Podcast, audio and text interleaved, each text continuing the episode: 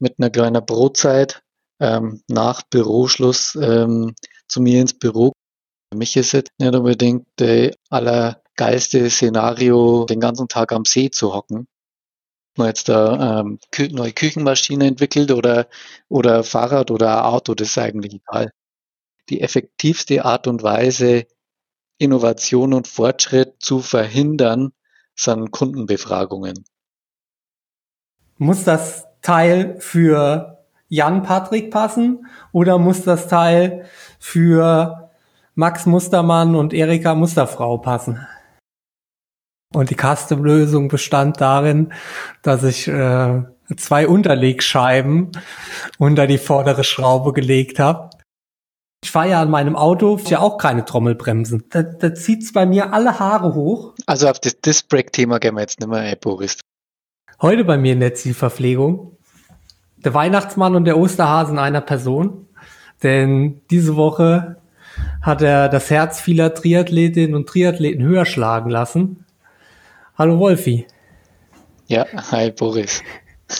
Danke für die nette Einführung. Ja, du bist bei Canyon mit für das neue Speedmax verantwortlich und diese Woche war Präsentationswoche vom Speedmax.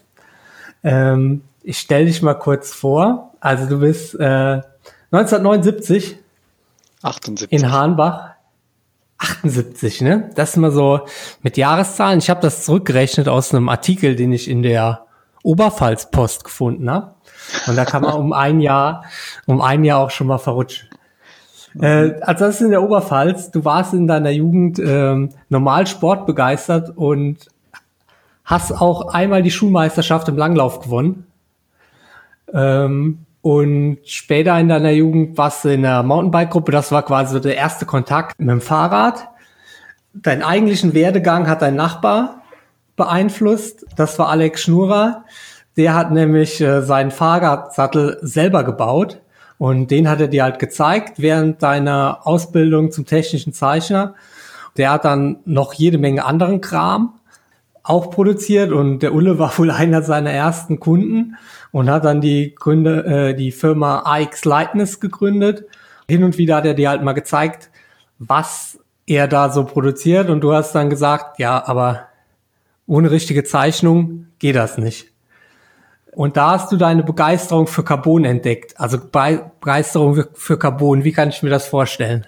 Ja, also Schulmeister war ich im Alpin. Da hat es bei uns so ein kleiner Hügel geben äh, in der Oberpfalz. In Unterweißenbach war das. Und da hat es damals eine Schulmeisterschaft gegeben. Da bin ich dann, äh, war ich weiß ich nicht, war in der zweiten oder dritten Klasse, glaube ich. Dann haben wir bei den Kleinsten den ersten Platz geholt.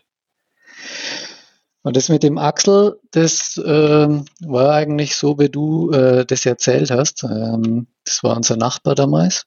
Und äh, der hat damals, hat schon immer, oft bei uns, weil wir Tischtennisplatte oben am Speicher gehabt haben und wir haben uns halt gut gekannt und so weiter. Und ne, der Axel, der war ein bisschen älter als ich.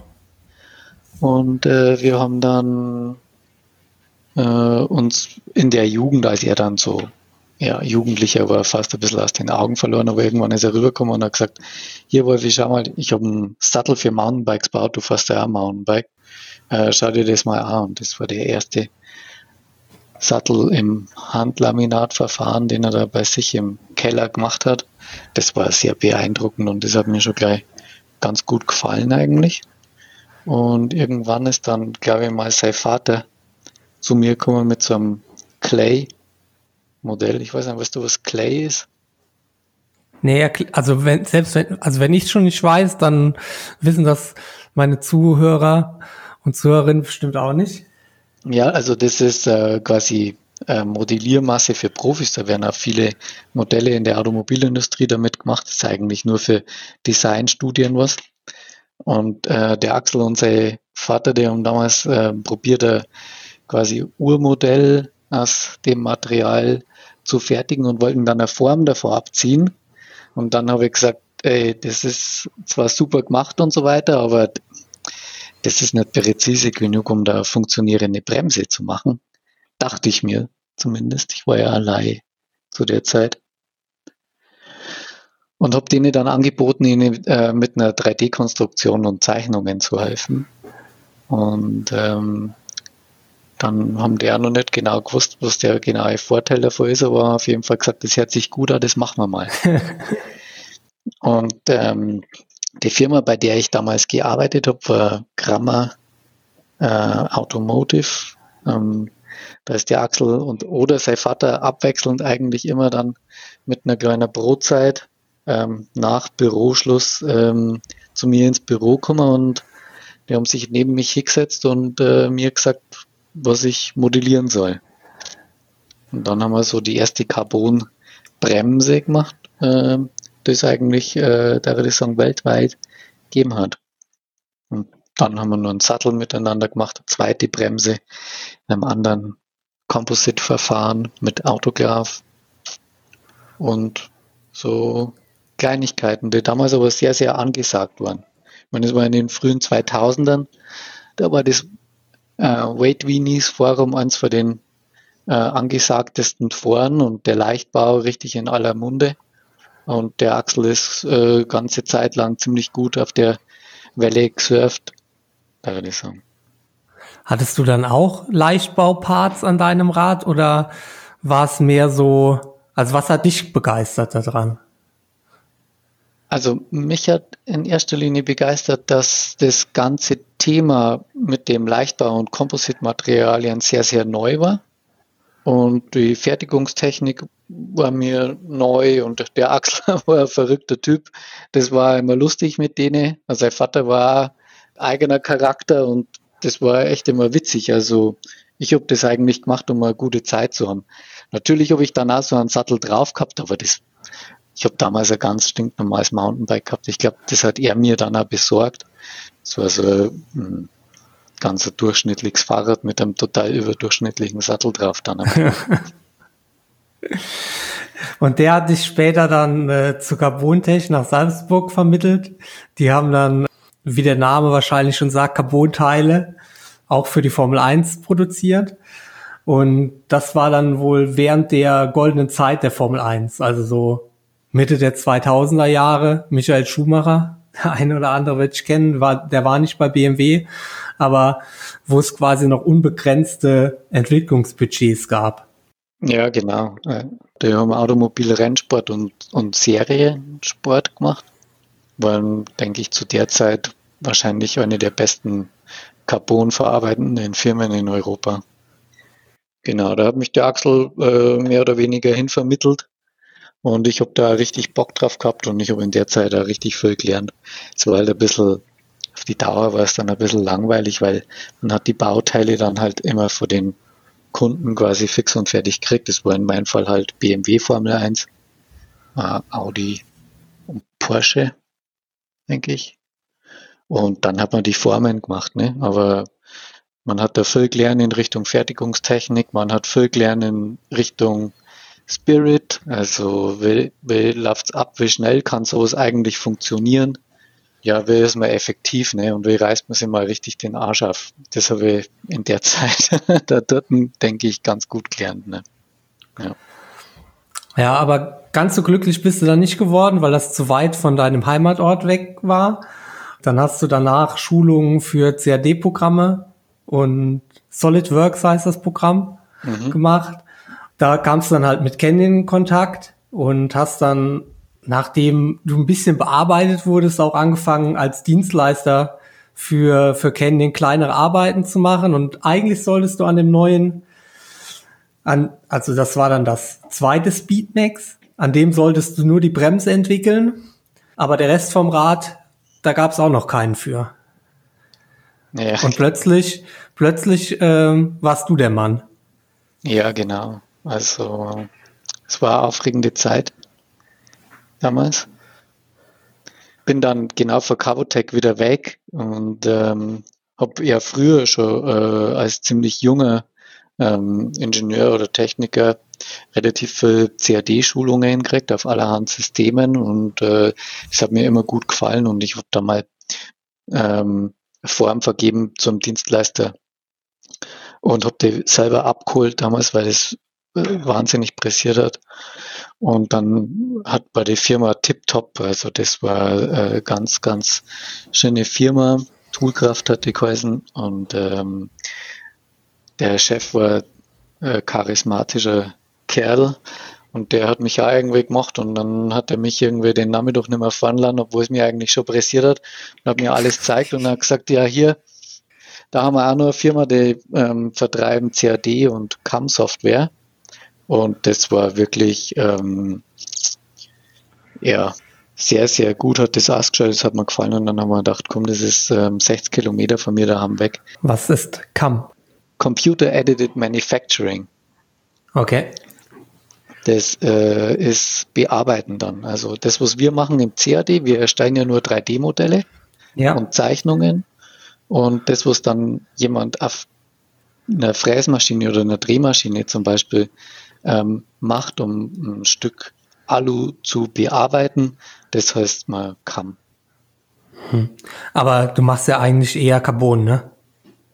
Ja, ja, genau, das habe ich damals auch schon gemacht. Aber mir ist dann gar nicht mal mehr um, so sehr um das Ganze gegangen. Ich war dann schon eine Zeit lang, schon eine Zeit lang Produktentwicklung gemacht und, und so weiter. Und dann habe ich mir gedacht, jetzt probiere ich mal einfach ähm, nochmal was als Consultant irgendwie und habe dann ähm, CAD-Schulungen gegeben und Vorführungen gemacht für die CAD-Software und habe mich dann spezialisiert auf FEM-Berechnung, also Steifigkeits- und Festigkeitsberechnungen und ähm, habe dann auch noch Strömungssimulationen äh, mit dazu genommen. Das hat die Software alles gekonnt. Und ich war dann so der Berechnungsspezialist ein bisschen bei der Firma. Genau, und da habe ich einen Kollegen gehabt, der war selber auch Fahrrad verrückt und ähm, die Freiheiten in der Firma waren relativ groß, also hat er in erster Linie irgendwie äh, im Fahrradsektor probiert, Kunden zu akquirieren. Einer von den ersten Terminen, äh, die ich gehabt habe bei der Firma, da war ich vier Jahre, war bei Canyon. Und ich weiß noch, als wir in Koblenz um die Kurven bei der Kaltesche Straße gefahren sind und ich diesen neuen Showroom gesehen habe, der ja schon relativ beeindruckend ist, wenn man da das erste Mal hinkommt. Ähm, dann habe ich zu meinem Kollegen gesagt, oh shit, das ist viel größer als ich dachte. Und genau, dann haben wir da ähm, Schulungen gemacht und der damalige Entwicklungsleiter, der Michael Kaiser, der ist jetzt eigentlich auch noch Entwicklungsleiter, der hat dann bei der Schulung halt so gesagt, ja Wolf, du scheinst dir ja ganz gut auszukennen und so, was hast du denn schon alles gemacht? Und dann habe ich dem halt erzählt, was ich schon alles vorher gemacht habe und dann hat der immer wieder mal nachgefragt und hat gesagt, ja Gott, du bist eigentlich schon jemand, den wir gut brauchen können und kannst dir nicht vorstellen, nach Koblenz zu kommen und so. Dann habe ich gesagt, nee, ähm, das ist zu weit weg für mich und ich will ähm, berufliche Partnerschaften eigentlich immer langfristig denken und die Distanz macht es nicht möglich. Und dann hat man sie aber irgendwie nicht mehr aus den Augen verloren. Ähm, irgendwann haben die dann gesagt, ja Gott, wir suchen wirklich jemanden, wirklich sehr, sehr dringend und jetzt komm doch mal nach Koblenz und schau dir das Ganze wenigstens nochmal an und so. Und irgendwann, ich habe dann wieder abgesagt, aber habe dann eben gesagt, ja Gott, weißt du was, wir machen jetzt, ich mache jetzt mit meinem Kumpel eine kleine Firma und dann konstruieren wir als Dienstleistung für euch. Und das haben wir dann gemacht. Das erste Projekt war das Speedmax, weil du schon richtig gesagt hast. Kick-Off-Meeting im Contel-Büro. War sehr beeindruckend. Der Michael Rich war damals dabei. Ich war ja wirklich äh, Fahrradfan und war wirklich begeistert vor dem ganzen Spirit, der da war und so. Und dann sind wir zurückgefahren und haben gesagt, okay, äh, ich, ich mache jetzt ein kleines Bauteil, eine kleine Baugruppe. Bremsen habe ich schon zweimal gemacht. Ich habe gesagt, ich mache die Bremse. Und dann sollte das Projekt losgehen. Und dann hat es geheißen, ja, wie fangen wir denn jetzt an mit dem Zeitverrat? Und dann hat der Michael Kaiser mich gefragt, Wolfi, was denkst du, wie fangen wir an? Und ich gesagt, ja, im Prinzip müssten wir erstmal Strömungsanalysen machen für die Profile. Und dann sagt er, kannst du das? Ja, so, ja, kann ich, das kann ich schon. Kann ich probieren, auf jeden Fall. Man fängt nicht mit der Bremse an, oder wie? Also, man konstruiert das Fahrrad nicht um die Bremse, oder was? Nee, äh, das, äh, ist nicht so, das kommt erst später, das ist dann am Anfang, also das, man hat am Anfang sehr viel zu tun, erstmal konzeptionell und baut dann so seine Sachen auf, zusammen mit, jetzt bei uns, jetzt im letzten Projekt war das halt Swisside für die Aerodynamik und äh, Artefakt vom Design-Team. Und wir bei Canyon haben dann ein starkes Konzept schon gehabt und da versucht man sich dann so zueinander zu finden und Ideen zu entwickeln, die jedem gerecht werden. Damals war das alles nur ein bisschen einfacher, da hat es ja noch kein Aerodynamik gegeben. Ja, dann hat der Michael gesagt, ja, wenn du das kannst, CFD, dann, dann mach doch das. Ja, gut, habe ich gesagt, alles klar. Kann ich auch machen, bevor wir mit der Bremse anfangen. Und dann äh, in die Firma, da habe ich meinen Laptop gehabt und zwar stationäre Rechner.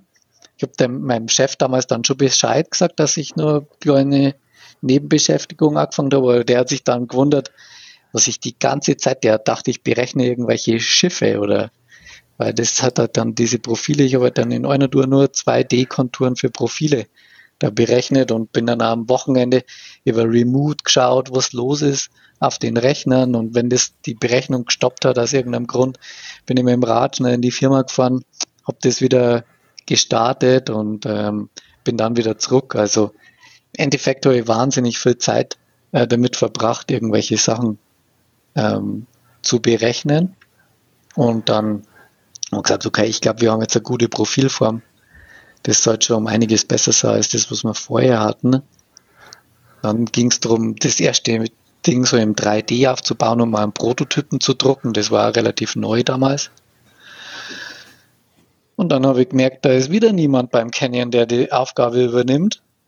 Aber die Möglichkeit damals, also das war damals noch nicht gang und gäbe, irgendwas äh, additiv zu fertigen, sprich also zu drucken, und dann habe ich gesagt, okay, weißt du was, das mache ich auch noch mit, mit der Designagentur. und da ist dann eins zum anderen gekommen und in der Zwischenzeit hat der mich dann mal nur nach China eingeladen zu der Carbon-Hersteller. Ähm, das war wirklich eine sehr, sehr, sehr fortschrittliche Firma und habe mich da quasi so Schritt für Schritt ein bisschen für die Sache begeistert. Und ja, lange Rede, kurzer Sinn, irgendwann bin ich dann bei meinem normalen Job ins Auto gestiegen und wollte eigentlich nur heimfahren und habe auf dem Weg immer jemanden angegriffen und oft war das dann zu der Zeit halt der Michael Kaiser. Und als ich dann ähm, zu Hause angekommen bin, habe ich dann einen neuen Job gehabt, weil ich einfach relativ spontan gesagt habe, wo ich gesagt, Michael, wenn die Rahmenbedingungen noch die gleichen sind, ich glaube, dann fange ich bei euch an. Das kann man auch zusammenfassen, dass das eigentlich der Grund ist, warum du jetzt Räder entwickelst, weil das doch schon irgendwie nicht so eine relativ stupide Arbeit ist, sondern einfach viele, viele Arbeitsschritte ähm, zusammenkommen, oder? Also du hast, du konzipierst die, also zumindest bei dem ersten Rad, konzipierst die Rahmenform, es gibt irgendwie ein 3D-Modell und so weiter. Oder würdest du sagen, da gibt es noch andere Aspekte, die dir sagen, da, das fasziniert mich daran, Räder zu entwickeln? Mittlerweile äh, ich gehe jetzt nächstes Jahr, ich muss jetzt sagen, nächstes Jahr zehnjähriges Jubiläum.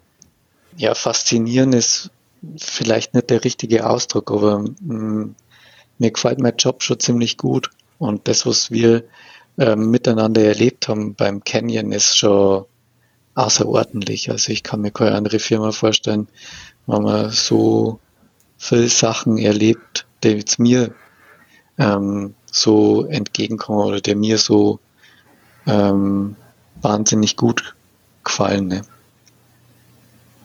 Man, der Job an sich, äh, man wird natürlich immer besser und äh, man festigt sich, das ganze Thema wächst. Wir werden, wir sind als Gruppe und als Team immer professioneller und probieren auch unsere Arbeitsweise immer weiter zu entwickeln. Und inzwischen ähm, sind die Ingenieure beim Canyon wirklich nur Spezialisten dafür, ähm, die technischen Rahmenbedingungen festzulegen, sich Konzepte zu überlegen und das quasi in die richtigen Bahnen zu lenken. Wir haben ja dann bei jedem Projekt noch einen Design-Spezialisten dabei. In meinem Fall ist das halt eine externe Firma oft äh, mit Artefakt aus Darmstadt. Dann gibt's ähm, Aerodynamik-Spezialisten von, von Swisside, die da einen unglaublichen Job machen und äh, der Arbeitsweise ist mit dem, was ich damals gemacht habe, halt überhaupt nicht vergleichbar. Also das ist ähm, viel, viel, viel professioneller und dementsprechend werden die Räder halt dann auch immer besser. Wir haben ähm, beim neuen Rad jetzt ein Partner aus Amerika mit dabei gehabt, mit Hydropack. Wir haben ähm, Partnerfirma für Ergonomie von, ähm, äh, aus Koblenz, Ergon. Wir haben äh, Partner, die für uns 3D drucken und so weiter und so weiter. Wir haben jetzt äh, das erste Mal einen Konstruktionsdienstleister mit dabei gehabt für die komplexen Kunststoffbauteile. Und mittlerweile ist unser Job eigentlich nur mehr so die Zentrale für Informationen zu sein und das alles so zu steuern und zu lenken, dass das in unserem Sinne vorwärts geht, das Projekt. Ne? Also mehr koordinative Aufgaben. Als, also auf jeden Fall deutlich mehr koordinative Vor Aufgaben als früher, wo man, wo du mehr oder weniger alles, wo du das größte Teil selber gemacht hast. Ja, genau. Also äh, das ist ein ganz großer Teil ist auf jeden Fall Koordination. Aber ich lasse mir nicht nehmen, dann halt die, die Baugruppen, also im, im, im CAD, im Computer wird es bei uns ist schon nur das zentrale Modell vor dem Ganzen und ich mache immer nur selbst alle 2D-Zeichnungen, weil dann die Toleranzen festgelegt werden und so weiter. Und äh, dann in, in der zweiten Hälfte vor so einem Projekt geht es halt dann nach Asien. Ne? Und dann ähm, wollen wir schauen, dass die Partner in Asien alle Informationen haben, ähm, das brauchen, um gute Teile zu fertigen. Und da geht es dann auch viel um Troubleshooting mit dem Carbon Layup und Toleranzen und Lackierung und so weiter und so weiter. Du hast gesagt, zehnjähriges Jubiläum bei dir nächstes Jahr. Bei mir dauert es noch ein bisschen, bis das zehnjährige Jubiläum bei Canyon kommt. Kannst du dich an unseren ersten Kontakt erinnern? Also du warst ja auf jeden Fall vor mir da. Mhm. Nee, du? Ja, ich kann mich dran erinnern. Und zwar, es muss bei meinem ersten oder zweiten Besuch dann, als ich Profi bei Canyon wurde, beziehungsweise als ich einen Vertrag unterschrieben habe, gewesen sein. Und da wurden mir quasi dann das die Fabrik gezeigt und das Rad. Und dann kam jemand und hat mich über das Rad ausgefragt und hat, hat sich mehr oder weniger überhaupt nicht vorgestellt. Und ähm, heute bist du ja quasi eine Person des öffentlichen Lebens, dich kennt jeder. Aber so hast du quasi versucht, ehrliche Informationen über das Rad zu bekommen. Weil wenn ich jetzt gewusst hätte, dass du der Designer des Rades bist, wäre ich vielleicht äh, ein bisschen vorsichtiger gewesen, weil ich will dir ja nicht auf die Füße treten. du hast dann quasi so linkisch gefragt, und wie gefallen dir die Bremsen? Funktionieren die gut? Mhm. Und dann habe ich gesagt, sie funktionieren besser als bei meinem alten Rad, also beim alten Zeitfahrrad. Ja. Wir können mal kurz die Speedmax-Geschichte durchgehen, die du quasi beeinflusst hast. Und zwar 2013. Das war dann das erste Speedmax, wo du deine Hände mit im Spiel hattest. Mhm. Das war ein Zeitverrat, für das halt einfach einen besonderen Triathlon-Vorbau und äh, eine besondere Triathlon-Sattelstütze gab. Und dann 2016 gab es ein UCI-konformes Triathlonrad. Das hatte schon Schrauben im Oberrohr zur Systemintegration und diese Storage-Box. Das war halt alles abnehmbar. Und mit dem Facelift kam dann ein nicht mehr UCI-konformer Lenker und halt die Integration der Extensions ins Trinksystem. Und jetzt sind wir halt beim aktuellen Speedmax. Das ist ein reines Triathlonrad, weil es nicht mehr UCI-konform ist von der Rahmenform, auch durch das integrierte Trinksystem und viele Rohrdurchmesser sind einfach so groß, dass die nicht mehr UCI-konform sind. Das kann man das so zusammenfassen? Ja, ja. Also der der Fokus ist immer wieder immer mehr Richtung Triathlon gerutscht. Das Rad, das wir gehabt haben von 2015 bis jetzt, das war eigentlich auch schon ein reines Triathlonrad, das halt dann ähm, auch für Zeitfahren benutzt werden hat können. Ne? Aber der Andy Walser, der Marketingmanager, auch im Road-Bereich, hat immer gesagt, wenn die Straßenra Straßenfahrer diese Schrauben im Oberrohr sehen, dann fällt denen die Kinnlade runter. Ja, das haben wir dann auch weggemacht für den. Aber der Fokus bei der Entwicklung war schon klar auf Triathlon. Ne? Das, ähm, das äh, war klar. Wir haben halt damals gesagt, okay, wir machen einen UCI-legalen Rahmen, gestalten dann die ganze Storage und Hydration so, dass das abnehmbar ist. Es war damals einfach der Standard, denke ich, oder der obere Standard. Und äh, dann können das die UCI-Fahrer auch benutzen. Die waren dann auch echt happy. Kleine Hürde haben wir noch gehabt bei der UCI, weil der Deckel vor der Sattelstütze, ähm, das hat die UCI damals nur moniert. Da haben wir dann aber auch mit denen reden können, dass das noch passt. Das ähm, war dann schon klar, aber mein Fokus war dann immer mehr Richtung Triathlon, weil ich halt, äh, also weil wir halt als Firma ähm, das ganze Triathlon-Thema ist natürlich für uns, äh, wenn man sagt, irgendwann ist ja mal wichtig, was man verkauft, äh, ist das Triathlon-Thema natürlich viel, viel wichtiger als UCI ähm, Zeitfahren. Ne? Ja, und wie entwickelt man jetzt so ein neues Rad? Also wie kann ich mir das vorstellen? Bei dem alten Rad hast du gesagt, ihr hättet sowas wie ein Lastenheft gehabt. Und es gibt auch ein Canyon internes Bike Ranking für andere Räder. Also gibt's das beides noch? Also gab's das für das jetzige Rad auch, ein Lastenheft und gibt's ja. ein, ein Bike-Ranking und steht da jetzt das neue Rad ganz oben? Ich weiß nicht genau, was du als Bike-Ranking, aber so ein Lastenheft ist eigentlich Standard für jede neue Entwicklung. Ob man jetzt eine ähm, neue Küchenmaschine entwickelt oder, oder Fahrrad oder ein Auto, das ist eigentlich egal.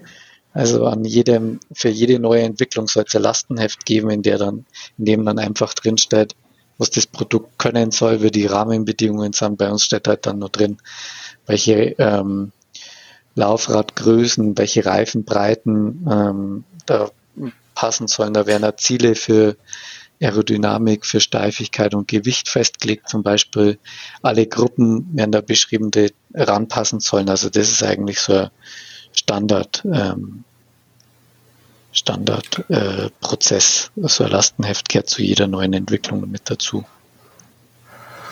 Also es sind mehr oder weniger nur die harten Facts, wenn man das mal so sagen will. Also ich sag mal, an Gruppen seid ihr ja mehr oder weniger auch durch andere Hersteller gebunden. Ja, ja, aber für, für mich ist es halt der Unterschied, ob ich jetzt äh, ähm, nur Shimano wie beim alten Rad ähm, berücksichtigen oder SRAM äh, und Shimano oder ob dann teamseitig war das beim alten Rad dann nur so, dass wir ein Team gehabt haben, das Campagnolo braucht.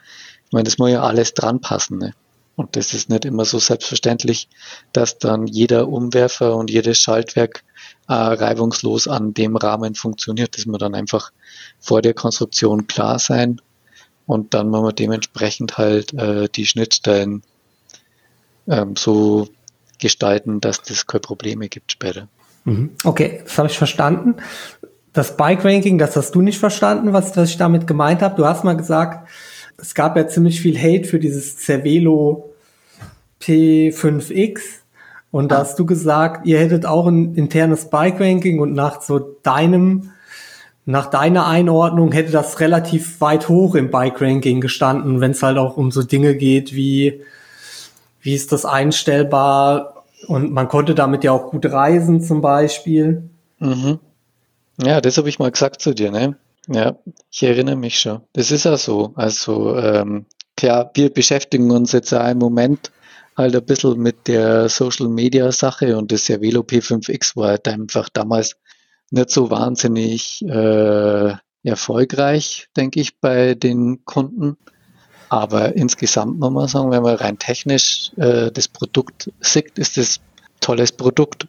Und unabhängig vom Design, ob einem das gefällt oder nicht. Aber die Jungs vom Cervelo haben da auf jeden Fall gezeigt, dass sie Philosophie haben, sich die Mühe machen, bedingt durch ihre Historie natürlich ja ähm, die Philosophie zu verfeinern und dann dementsprechend ein Produkt draus zu machen. Das ist ja Eigenschaft, die man nicht jeder Firma ähm, zuschreiben kann. Ne? Also das ist dann immer so eine Sache, ähm, was man dann macht. Aber wir ähm, schauen auf jeden Fall äh, schon auf das, auf das Produkt und haben das Rad natürlich ja in Koblenz und haben das zerlegt und geschaut und die technischen Lösungen, die da waren, die sind, sind wirklich gut. Also mein Eindruck war auch, dass das in den USA auch deutlich besser gelaufen ist. Also wenn man in den USA unterwegs war bei Rennen, dann hat man das schon sehr oft gesehen. Und in Europa ist es halt nicht so gut angekommen. Aber eine Idee war ja auch, dass die ausgewertet haben, was die Leute in den Wechselzonen so benutzen. Und da, deswegen gab es halt zum Beispiel klassische Flaschen mhm. und keine, keine Trinksysteme. Dann, also wenn man sich halt anschaut, was halt im Moment benutzt wird, dann, das ist ja quasi keine Entwicklung, sondern man ähm, setzt quasi den Status quo fort, oder? Also das kann ja nicht die alleinige Lösung sein. Das ist jetzt vielleicht auch ein bisschen, bisschen hart gesagt, weil es gab ja auch Scheibenbremsen an dem Rad. Das war sicherlich damals noch kein Standard. Ich glaube, es war mit eins der ersten Räder mit Scheibenbremsen. Aber mhm. allein daran, sich allein daran zu orientieren, was so im Moment in den Wechselzonen benutzt wird, das greift meiner Ansicht nach ein bisschen zu kurz. Da fällt mir, ich habe mal äh, Buch gelesen, ich google gerade parallel, äh, wie der Autor geheißen hat, ich weiß nicht mehr, das war aber auf jeden Fall äh, der ehemalige Marketingmanager von Manufaktum. Weiß nicht, kennst du diese Kaufhäuser? Die haben, die haben das Kaufhaus der guten Dinge. Okay. Heißt, das, das gibt's online und als Katalog und auch Kaufhäuser in ein paar Städten. Die haben nur hochwertige Sachen. Und äh, der ehemalige Marketingmanager oder Geschäftsführer, weiß ich nicht mehr genau, von äh, der Firma hat ein Buch geschrieben, das habe ich mal äh, gelesen, der hat gesagt, die effektivste Art und Weise, Innovation und Fortschritt zu verhindern, sind Kundenbefragungen. äh, zu machen. Und ähm, den Satz habe ich mal gemerkt, äh, den habe ich auf jeden Fall bemerkenswert gefunden und da steckt zum Teil auch schon äh, ein bisschen Wahrheit drin. Zu einer Kundenbefragung kommen wir noch, weil ich habe mir nämlich äh, mal aufgeschrieben, was die Leute zu deinem neuen Rad äh, gesagt haben. Und das kommen wir aber jetzt später zu, weil ich möchte das mit dem mit der Radentwicklung noch mal abschließen. Und zwar denke ich, dass es halt schon unterschiedliche Ansprüche jetzt von Profis und Amateuren gibt. Und da muss man auch irgendwie Kompromisse finden. Also zum Beispiel, wenn ich an mich jetzt persönlich denke, ja, jetzt so ein Trinksystem brauche ich eigentlich nur auf Hawaii, ne? Und äh, den, bei den, oder in, bei den Amerika-Rennen. Und in Europa, da könnte ich auch mit zwei Flaschen fahren. Es gibt ständig irgendwie eine Verpflegungsstelle. Aber wenn quasi Hawaii das Ziel ist, geht's halt überhaupt nicht ohne, ohne Trinksystem. Und wenn man als Amateur in Europa unterwegs wäre, bräuchte man jetzt auch nicht unbedingt ein Trinksystem, aber die wollen halt immer diese riesen Storage-Boxen, wo ich mir denke, ja, was soll ich da überhaupt reintun, ne? Und wenn ich schnell genug bin, nehme ich jetzt halt auch, also wenn das Rennen kurz genug ist, dann nehme ich auch kein Pannenset mit, ne? Also jetzt, da gehe ich halt einfach das Risiko ein. Würde ich jetzt einem Amateur nicht unbedingt empfehlen. Aber jetzt so, woran orientierst du dich? Also muss das Teil für Jan Patrick passen oder muss das Teil für Max Mustermann und Erika Musterfrau passen? Also ich glaube ehrlich gesagt gar nicht einmal, dass die äh, Ansprüche so weit auseinander liegen. Für, man kann da die Profis äh, zum Teil als Kunden sehen, den man einfach sehr, sehr gut kennt. Okay. Und ähm, wenn du dir anschaust, wie der Nils ähm, jetzt äh, vom letzten Bike-Fitting ähm, zurückgekommen ist, der sitzt zum Beispiel sehr, sehr hoch ähm, auf, dem, auf seinem Rad wieder, war schon immer ein bisschen höher gesessen, aber das heißt ja nicht, dass das weniger aerodynamisch ist oder man ähm, weniger Leistung schafft oder so. Das äh, ist ja nicht der Fall. Und ähm, ich denke, jeder mal unterwegs genügend trinken, braucht äh, Energie und jeder kann eine Panne haben. Und wir haben halt die Philosophie, dass wir als Canyon jedem Kunden oder Profi alles ab Werk so mitliefern, dass er einen erfolgreichen Renntag gestalten kann für sich. Dafür wollen wir halt Lösungen bieten, ohne dass der nur mal ins Geschäft laufen muss und sich irgendwas kaufen, das dann vielleicht trotzdem nicht so hundertprozentig zum Konzept passt. Weil wir haben halt äh, die Philosophie zu sagen, okay, wir gestalten das Trinksystem-Level selber mit. Das passt dann optisch und aerodynamisch ähm, zum Rahmenset.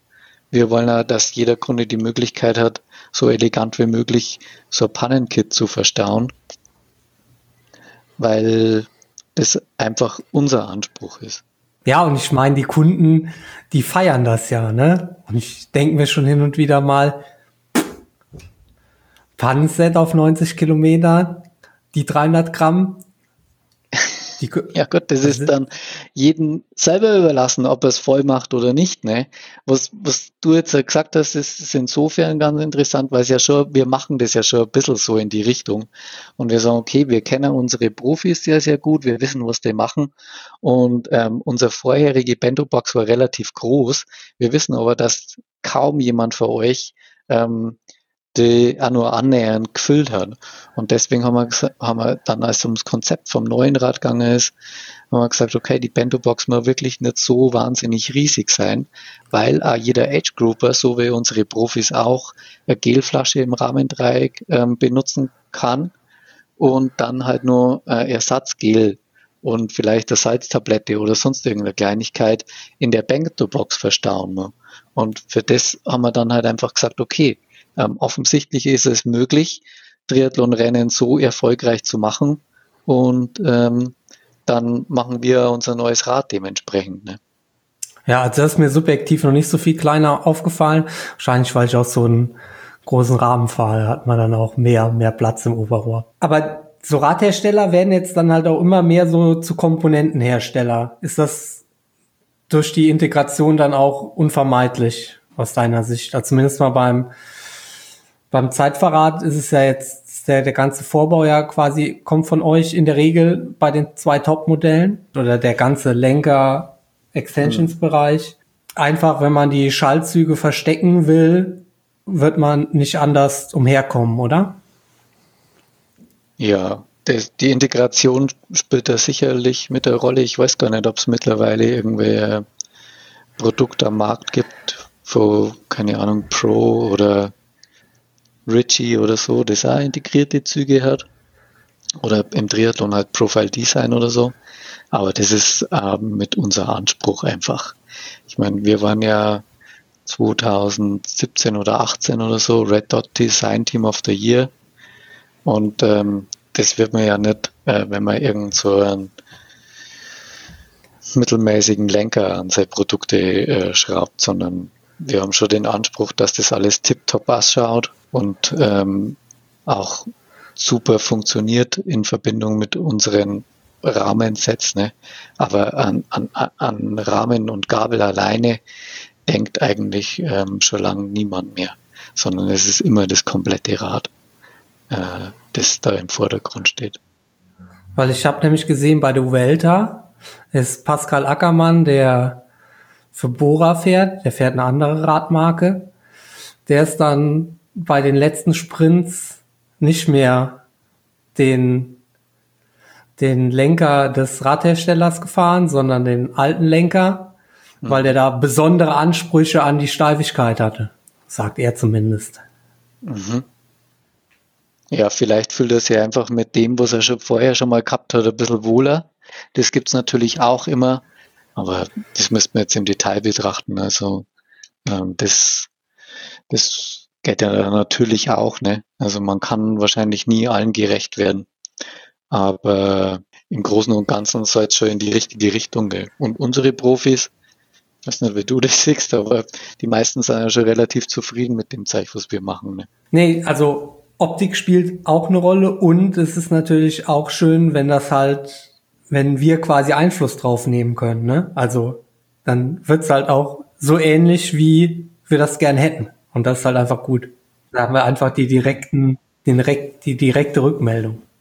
Ich denke, da kann sich äh, jeder von unseren Profis sicher sein, dass wir immer ein offenes Ohr haben. Und äh, ich glaube, hat ja jeder meine direkte Telefonnummer und kann sich immer melden und sagen, du, ich komme mit dem oder jenem nicht klar. Und dann probiert man mit Sicherheit da eine Lösung zu finden. Manchmal klappt's, manchmal klappt's auch nicht. Das ist dann schade, aber wir probieren es zumindest.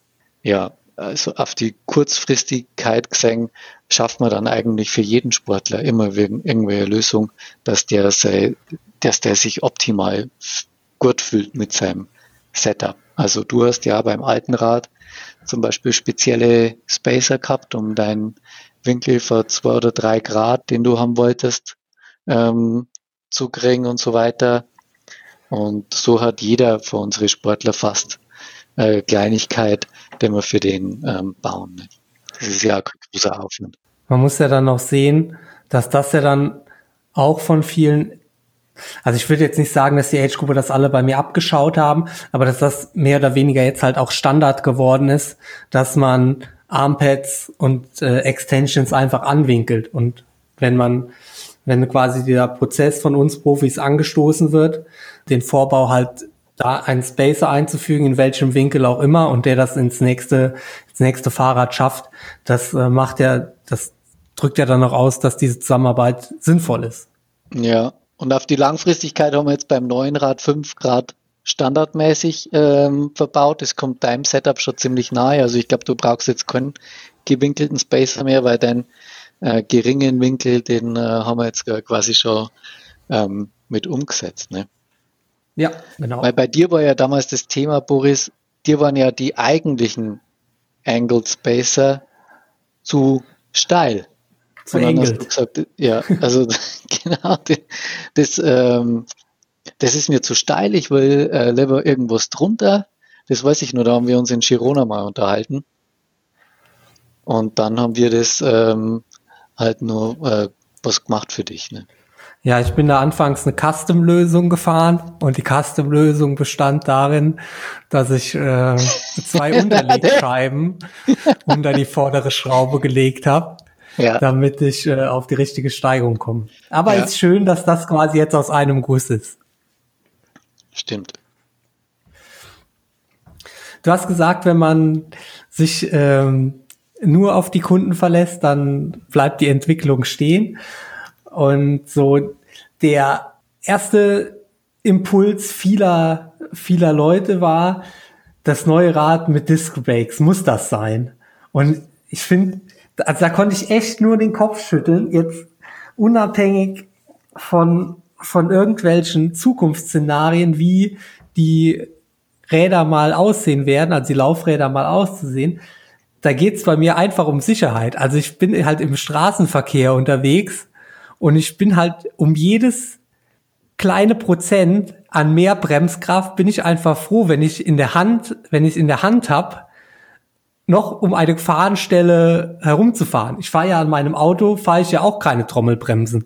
Also, also das, da, da hat's bei mir echt, da, da zieht's bei mir alle Haare hoch, wie man auch nur irgendwas gegen Disc Brakes sagen kann die mittlerweile halt gut funktionieren. Die ersten Displays, die halt noch mit Seilzug funktioniert haben, da habe ich, da kann ich das noch verstanden, ob man das jetzt tatsächlich schon braucht. Aber also das, das tat mir echt weh, als ich das gehört habe. Hm. Und der zweite Punkt war, äh, dass dass viele dicke Rohre am neuen Speedmax gibt und dass das nicht mehr so elegant aussieht. Aber da hast du gesagt, dass die Seitenfläche sich ähm, gar nicht so viel vergrößert hat. Kannst du das nochmal ausführen?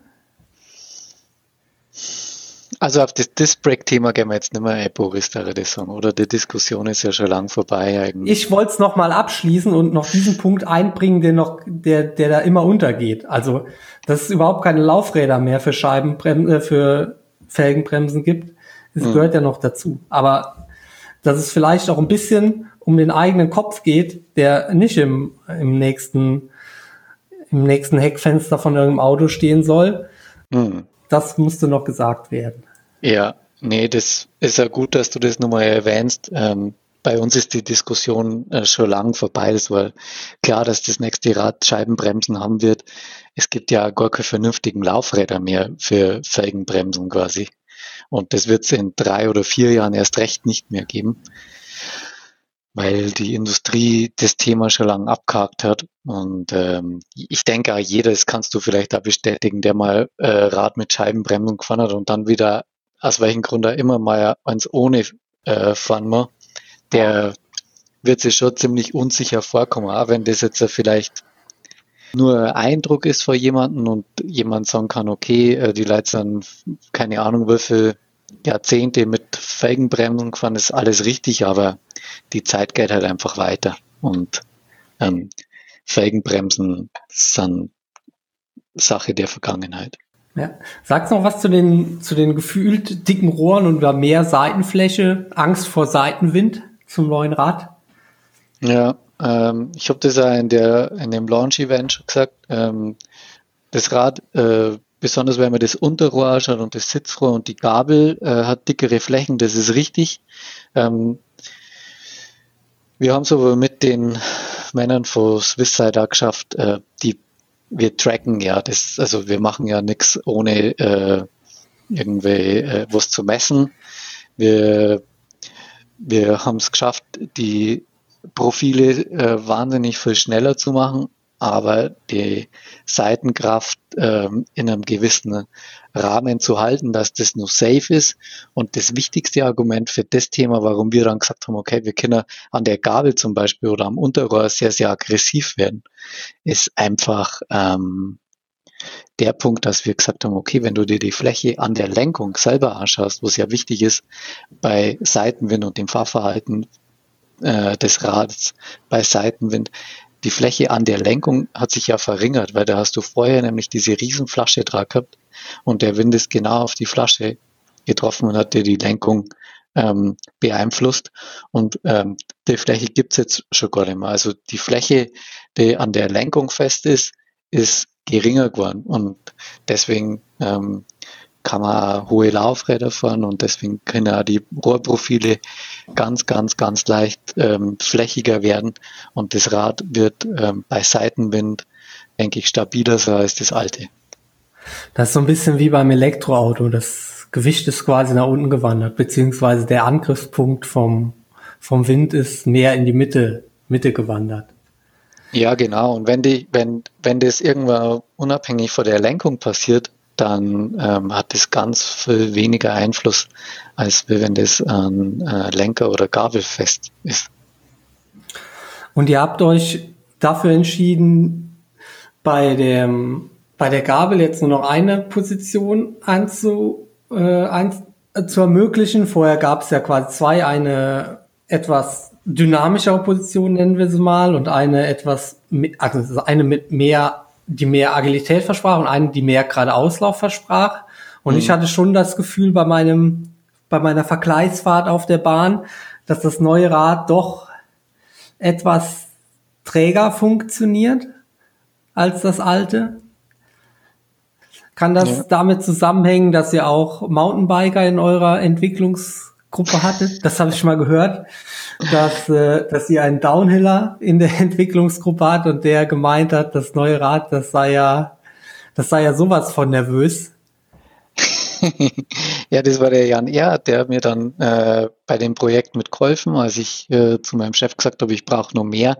Aber da muss man dazu sagen, der war vorher, also fährt wenig Rennrad und der Zeitfahrrad hat er vorher überhaupt noch nicht bewegt. Die Geometrie macht der Daniel Heider, das macht er schon seit Jahren bei uns wenn man es so erklären kann, gibt es so einen oberen und einen unteren Teil, äh, wenn es um die Geometrie ähm, geht. Der untere Teil ist alles mit Lenkwinkel, Gabelnachlauf, ähm, Kettenstrebenlänge, äh, BB-Drop und so weiter. Das ist eins zu eins die Geometrie von unserem alten Rad, aber die stabile Position. Weil wie du schon richtig gesagt hast, hat man ja vorher diese Rake-Shifts verstehen können und dann den Gabelnachlauf beeinflussen. Und da haben wir, jetzt waren wir mit Scheibenbremsen nicht mehr so flexibel und haben gesagt, wir stellen die stabile Position ein und obenrum ähm, hat sich alles ein bisschen Richtung äh, Komfort weiterentwickelt. Also ähm, der, die Armpad, Stack und Reach Heißt, es, ist ein bisschen kürzer und ein bisschen höher geworden beim neuen Rad, weil wir gemerkt haben, dass beim alten Rad eigentlich kaum lange Vorbauten ähm, verbaut worden sind oder, oder verkauft worden sind, erst recht nicht. Und deswegen haben wir gesagt, okay, dann ähm, gehen wir da dem Kunden ein bisschen entgegen und äh, macht es ein bisschen kürzer. Das ist halt so ein bisschen die Gefahr der des, des subjektiven Eindrucks. Ne? Also ich habe ja gesagt, dass es sich halt nicht so agil angefühlt hat wie das, wie das alte Rad. Mhm. Aber das bedeutet ja überhaupt nicht. Also Aerodynamik kann man halt einfach subjektiv schlecht erfahren. Das ist ja genauso wie wenn ich jetzt vergleichen will, ob das neue Rad schneller ist als das andere, das werde ich halt nicht merken an meinem subjektiven Körpergefühl. Und es ist halt auch ein bisschen schwerer geworden als das alte. Aber erst ab fünf Prozent Steigung ist das Gewicht wichtiger als Aerodynamik, ist so die Faustformel. Ne? Und da kann man sich halt, glaube ich, halt einfach nicht auf seinen, auf seinen Körper verlassen. Und wenn das Rad besser gerade ausläuft, dann fährt man halt auch weniger Schlangenlinien. Ne? Und egal, wie sich's anfühlt. Genau, also das war immer äh, ganz kurz Feedback von Michael Rich, der immerhin äh, Goldmedaille bei Olympia gewonnen hat beim Zeitfahren und jetzt äh, Teil von unserer Entwicklungsgruppe ist als Testfahrer und ähm, genau um solche Sachen halt dann zu ähm, zu uns äh, zu bringen als Entwickler und das dann zu diskutieren. Und er hat schon ganz am Anfang ähm, bei der ersten Generation, der ich mit dem gemacht habe, ähm, gesagt, das ganze Thema muss viel, viel, viel stabiler werden, weil das kommt mit Sicherheit den Profis, aber in erster Linie auch den Kunden entgegen. Wenn der nimmer so mega nervös Schlangenlinien fahren und einfach schon mal deswegen ähm, fast das schon kann man ja sagen, fast schon einen weiteren Weg fahren, weil die nicht äh, schaffen, eine gerade Linie äh, auf die Straße zu kriegen. Und deswegen ähm, haben wir schon relativ ähm, stabile äh, Geometrie. Wir sind ja, waren ja die ersten, die Kettenstreben mit 420 Millimeter ähm, gehabt haben bei Zeitfahrrädern. Mittlerweile haben das ein paar nachgemacht. Aber da waren wir die ersten aufgrund von Michael Rich seinem Feedback.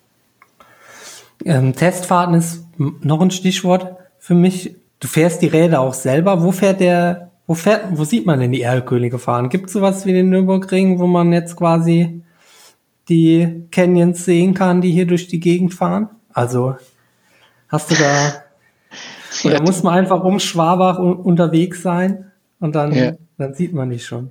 Die meisten würden wir rund um Koblenz sehen, denke ich, aber äh, wir machen dann schon immer ein paar Aufkleber drauf und ich habe äh, zwei Testrunden, eine kürzere und ein bisschen eine längere weil dann auch ganz gute Möglichkeiten habe, mal zwischendrin still zu bleiben, äh, an so einer Bank oder so und ein bisschen was zu schrauben. Das ist ja so mein Albtraum, ne? Also, dass ich mein Multitool zum Radfahren mitnehmen muss. Aber das gehört ja bei dir zum Job dazu. Es gehört leider mit dazu. Ich habe da ähm, so, eine, ich weiß gar nicht, wie das heißt, äh, so eine kleine Tasche, die man sich um den Bauch äh, schnallen kann. Äh, die habe ich eigentlich äh, oft zum, zum Skaten, dann mit Stöcken und so weiter genommen, aber äh, den nehme ich jetzt äh, zum Testfahren mit, da ist halt dann immer äh, richtiger, die richtigen Imbusschlüssel drin und Ersatzteile oder Sachen, die wir dann einfach probieren, weil ich meine, äh, wir haben das ja schon kommuniziert, dass jetzt dann also diese langen Armpads geben wird und diese Vierer-Armpads geben wir als Alternative zu den normalen. Und da habe ich einfach ganz viel selber probiert und habe da immer komplett Set mit dabei gehabt, bin zwischendrin stehen geblieben, geschaut, wie ist das bergauf, wie ist das bergab, welche Einstellungen sind da möglich, wie ist die Kombination mit den Griffen vorne und so. Also das ist schon wichtig, dass man das selber probiert. Man muss sich dann natürlich auch drüber im Klaren sein, dass man auch nur eine Meinung und zwar halt in dem Fall dann seine eigene erschafft und dass man nicht, dass das nicht immer gleich ist. Aber wir haben da mit dem Daniel Heider, der schon ganz lang Triathlon macht, der Markus Sudi in der, der ist Produktmanager, der Markus Sudi in der Qualitätssicherung, der hat sich letztes Jahr für Hawaii qualifiziert und hat da mitgemacht. Der hat ein Testrad. Ähm, der Markus Fachbach als ehemaliger Profi, der macht jetzt Marketing bei uns, äh, der hat ein Testrad und wir teilen die Teile, die Prototypen unter uns auf und dann heißt es, okay, jetzt äh, ähm, diese Woche fährt jeder zwei, dreimal damit und dann gibt's Feedbackrunden und dann wird entschieden, ähm, in welche Richtung das man weitermacht. Für dich ist ja die Entwicklung, wenn ich mir die letzten Räder immer angeschaut habe, also es gab dann halt mal ein Facelift, das ist irgendwie nie so richtig abgeschlossen. Und du hast gesagt, bei dem letzten Rad hättest du in deinem Urlaub dieses, dieses, diese Extensions, die aus dem Trinksystem rausgehen, entwickelt. Wie sieht's mhm. so bei dir mit der Work-Life-Balance aus? Also, ich habe irgendwie das Gefühl, das lässt dich nicht los. Also kannst dann, also ich treffe dich auch nicht so oft privat, muss man dazu sagen, aber würdest du sagen, ich kann auch mal abschalten? Ja, das äh, kommt halt darauf an, wenn man abschalten definiert. Ne? Also für mich ist jetzt äh, nicht unbedingt äh, alle aller geilste Szenario, äh, den ganzen Tag am See zu hocken. Da habe ich jetzt keinen Bock drauf. Ne? Aber es geht schon immer ein bisschen weiter. Was wichtig ist für mich ist, dass ich genügend Zeit habe mit meiner Familie, dass ich, wenn ich ähm, Lust habe, gerade jetzt um diese Jahreszeit, ähm, vor elf bis zwei Rad zu fahren, dass das möglich ist.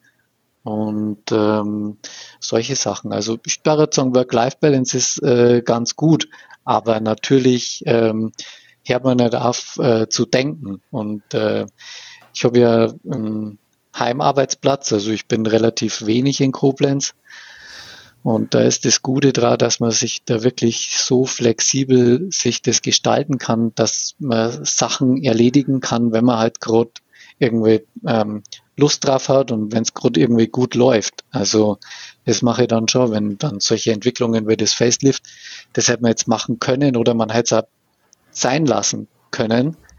Aber wenn ich merke, okay, jetzt äh, ähm, ich denke viel dran und ich habe gute Ideen und ich mache mal ein paar Skizzen und es scheint alles zu funktionieren, dann nutze ich halt auch den Flow so ein bisschen, um das fertig zu machen. Ne? Ja, und cool. die Freiheiten habe ich Gott sei Dank dann auch. Ja, also du bist für mich halt so der Inbegriff von einem kreativen Ingenieur. Und wenn ich mir halt die Leute anschaue, die so aus meinem Jahrgang Ingenieur geworden sind, also unter kreativ würde ich die halt jetzt nicht verbuchen. Ja, das kommt halt drauf an, bei welcher Firma das mal unterkommt, denke ich. Äh, ja. Ich, mein Horrorszenario war irgendwie bei Siemens zu hocken und irgendwelche Schalterrelais zu entwickeln. Das, äh, das kommt halt mit der Faszination und mit der Leidenschaft, denke ich, mit. Und das ist halt ein großer Teil, den Canyon mir gibt. Ähm, die Leidenschaft ist erst gewachsen in der Zeit, seitdem ich bei der Firma bin. Also ich war schon immer Radsport-Fan und so weiter, aber ähm, wir haben schon wirklich wahnsinnig viele Möglichkeiten, irgendwelche coolen Sachen zu machen. Also zum Beispiel, man sagt dann, okay, die ersten Carbon-Rahmen aus Asien kommen halt jetzt leider äh, zwischen Januar und Februar. Ist bei uns blöd. Äh, mir war es wichtig, dass viele Leute äh, als ein Team die Räder gerade am Anfang sehr viel fahren und dann ähm, ist halt bei uns schon möglich, dass man sagt, okay, alles klar, ähm, sechs, sieben Leute, euer Bus voll mit Materialer, Mechaniker mit dabei und äh, dann fahren wir nach Girona für zehn Tage und machen da richtig geiles Camp, ne? Weil viel Rad gefahren wird, viel diskutiert wird, viel in den Gruppen gearbeitet und so weiter. Und das ist äh, wirklich ähm, eine Sache, wenn man dann sagt, okay, alles klar, ist mir egal, ob da jetzt ein Wochenende mit dabei ist oder nicht. Es wird auf jeden Fall eine tolle Zeit. Ne? Ja, ich habe kurz gedacht, als du mit dem Bus angefangen hast, dann fährt der Bus nach Asien und holt die, holt die Räder ab. nee, nee, so weit geht's dann nicht. Aber die alljährliche Reisegeschichte ist ja immer, kommt Wolfi als Radfan und als Liebhaber seiner Räder mit nach Hawaii und es ist dann immer so lange, lange unsicher. Und mhm. äh, eigentlich ist es aber schon sicher, dass du kommst. ähm, aber es weiß halt keiner, ne? Ähm, aber das lässt du dir dann doch nicht entgehen. Wahrscheinlich, wahrscheinlich sagst du dir auch vorher, ah, habe ich jetzt alles schon gesehen und jemand anderes zählt auch die äh, Canyon, die da in die Wechselzone geschoben werden.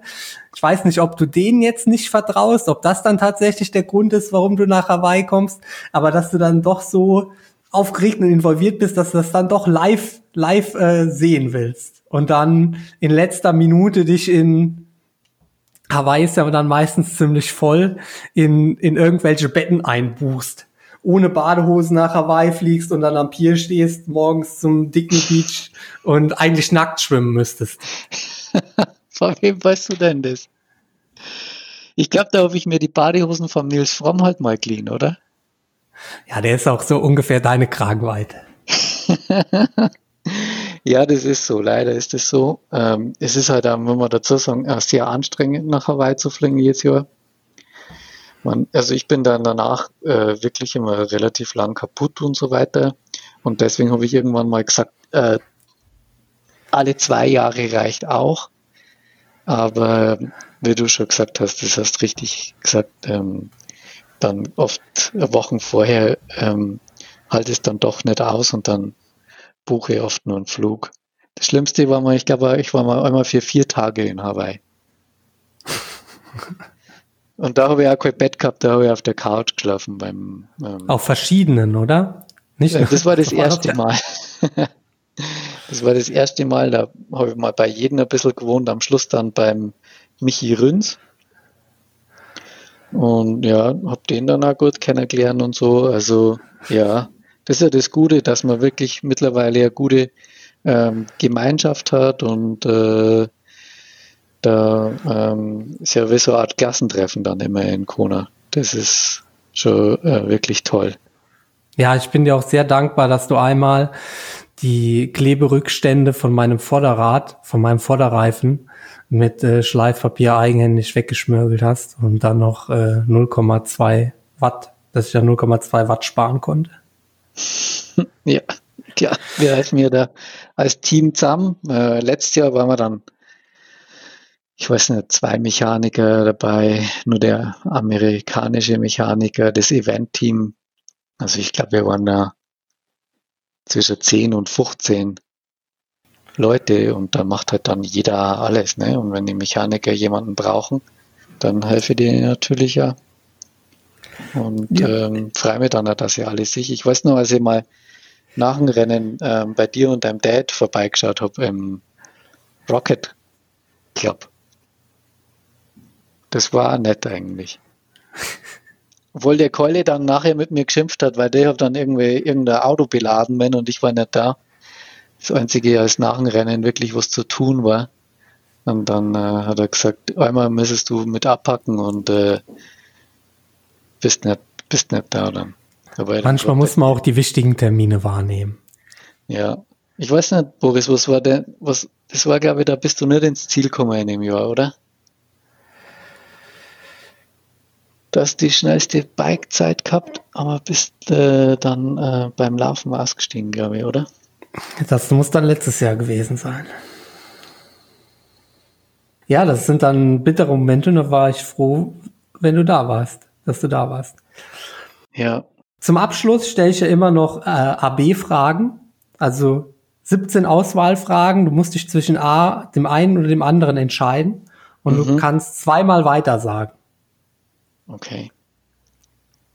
Schwabach oder Koblenz? Schwabach. Rot oder Frankfurt? Rot. Rot oder Kona?